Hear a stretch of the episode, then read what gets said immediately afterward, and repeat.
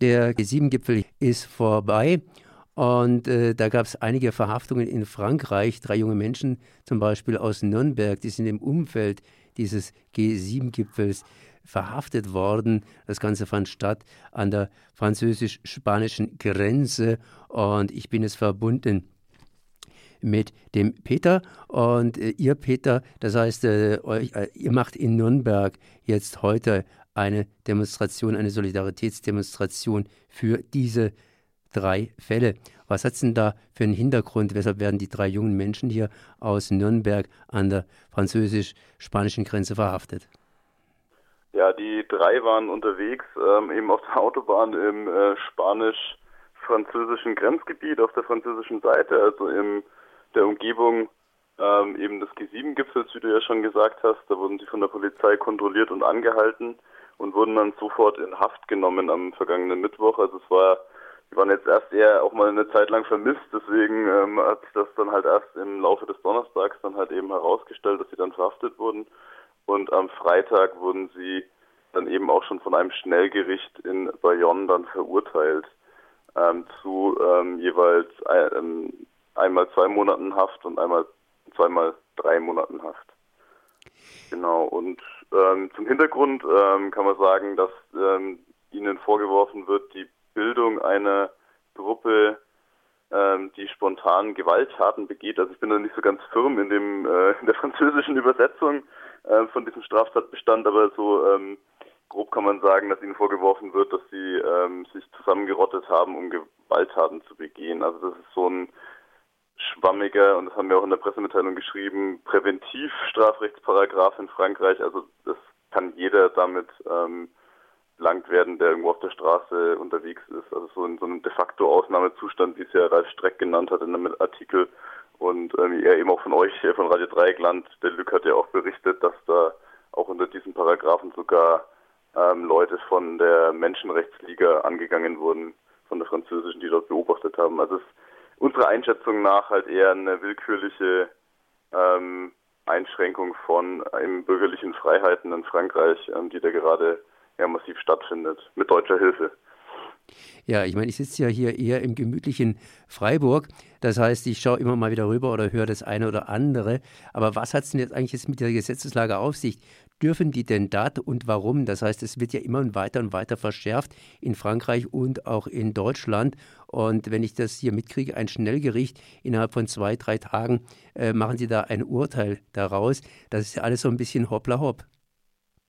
Ja, das ähm, reiht sich ja ein, eigentlich ja schon in ähm, die Repressionsgeschichte von allen Gipfeln, eigentlich seit Genua oder ja auch schon davor. Ähm, also es äh, wird ja da die Repression gegen ähm, äh, Gegner dieser Gipfel Schnellgerichten und so weiter. Das ist ja relativ ähm, lange gibt es das ja schon, gab es ja auch beim G20-Gipfel und eigentlich auch beim G8-Gipfel damals in Heiligendamm.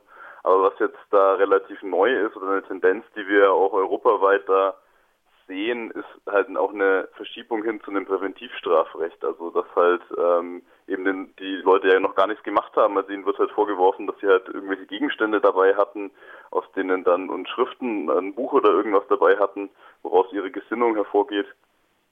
Und ähm, deswegen halt wird ihnen unterstellt, dass sie halt gewalttätig wären.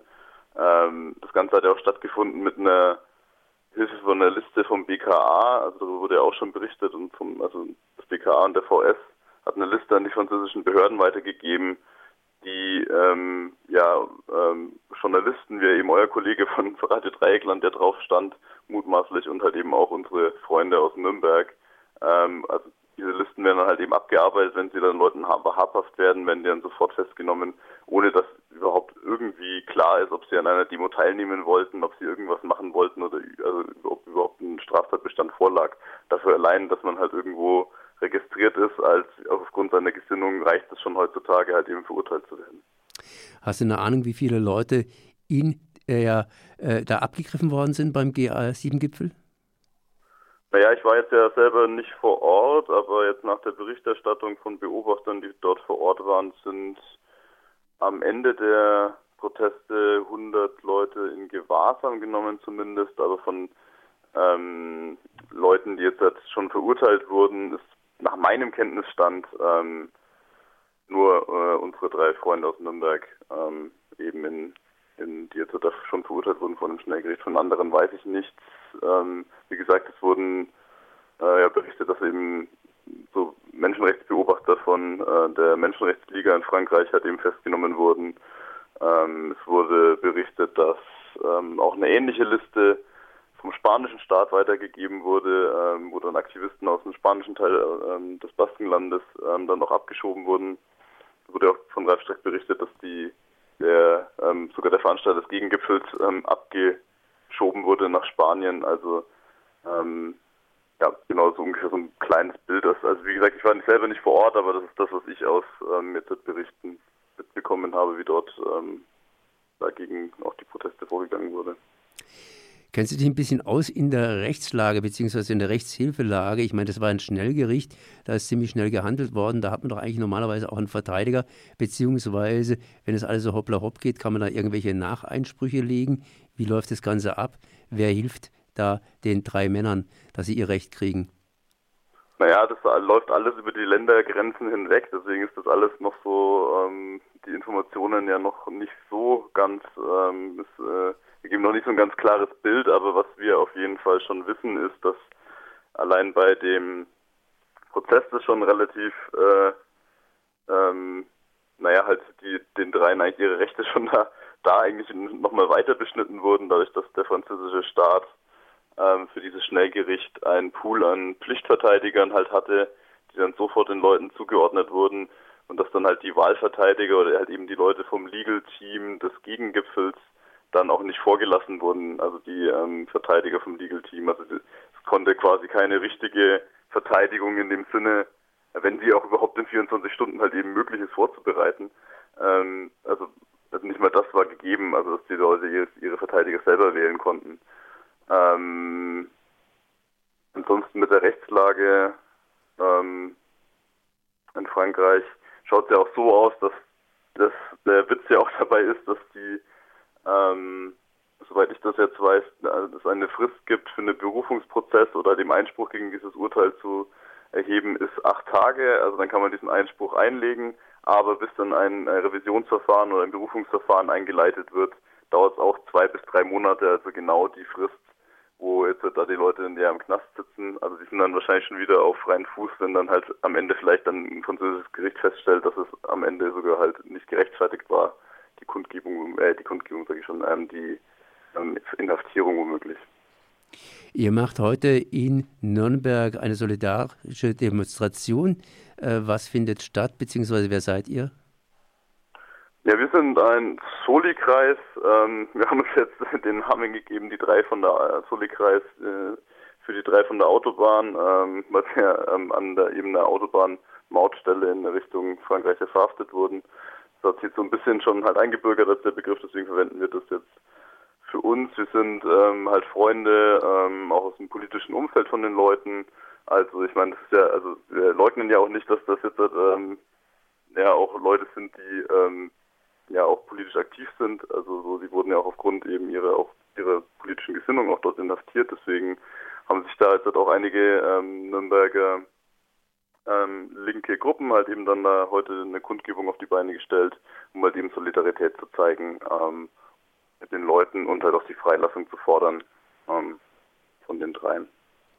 Habt ihr da irgendwie einen Ansatz, das ist schon gesagt, eigentlich im Grunde genommen sind die eher frei, bevor sie irgendwie ein Recht kriegen können, beziehungsweise bevor irgendeine Revision äh, ja, durch ist?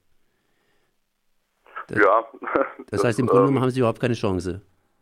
Naja, also so schaut es im Moment aus. Also so, ich meine, ein bisschen die Hoffnung ist, dass man natürlich halt über ähm, halt auch die eine, so eine Kundgebung zu machen und Pressearbeit zu machen, man noch politischen Druck aufbauen kann, aber ehrlich gesagt, da hoffen wir uns ähm, da jetzt halt im Moment wenig ähm, von den französischen Behörden, ähm, dass wir jetzt halt erstmal auf den Fall auf jeden Fall aufmerksam machen wollen und halt eben den so weit bekannt machen wollen, dass halt auch man eben auch regional Leute mitkriegen, was da überhaupt abgeht und halt vor allem halt auch auf die Tendenz hinzuweisen, der den Leuten, die Leute halt zum Opfer gefallen sind, weil ähm, wir kämpfen ja nicht nur gegen die Rechtslage da in Frankreich, äh, ungerechten, sondern ja auch hier in Deutschland halt eben gegen ähm, Polizeigesetze, die ja ähnliche Inhaftierungen hier möglich machen, zumindest in Bayern, wo auch so eine Präventivhaft, der noch nicht mal ein Richter irgendwie ähm, äh, beschließen muss, sondern dass er dann halt alles in einem, auch in einem, äh, wo die Leute ja nicht mal einen Verteidiger äh, zugeordnet kriegen und auch drei Monate in Haft genommen werden können, ab jetzt in Bayern. Ja, das heißt, äh, da kommt noch einiges auf uns zu. Ich danke zumindest mal Peter für die Informationen. Am vergangenen Mittwoch wurden drei junge Menschen aus Nürnberg an der französisch-spanischen Grenze festgenommen. Im Umfeld des G7-Gipfels wurden ihnen ja vermutlich irgendwelche vermutlichen Straftaten vorgeworfen und die landeten praktisch drei Monate oder landen jetzt drei Monate im Knast und äh, das war es dann auch schon. Nürnberg macht zumindest eine Solidar-Demo für diese drei Männer. Ich danke mal für das Gespräch.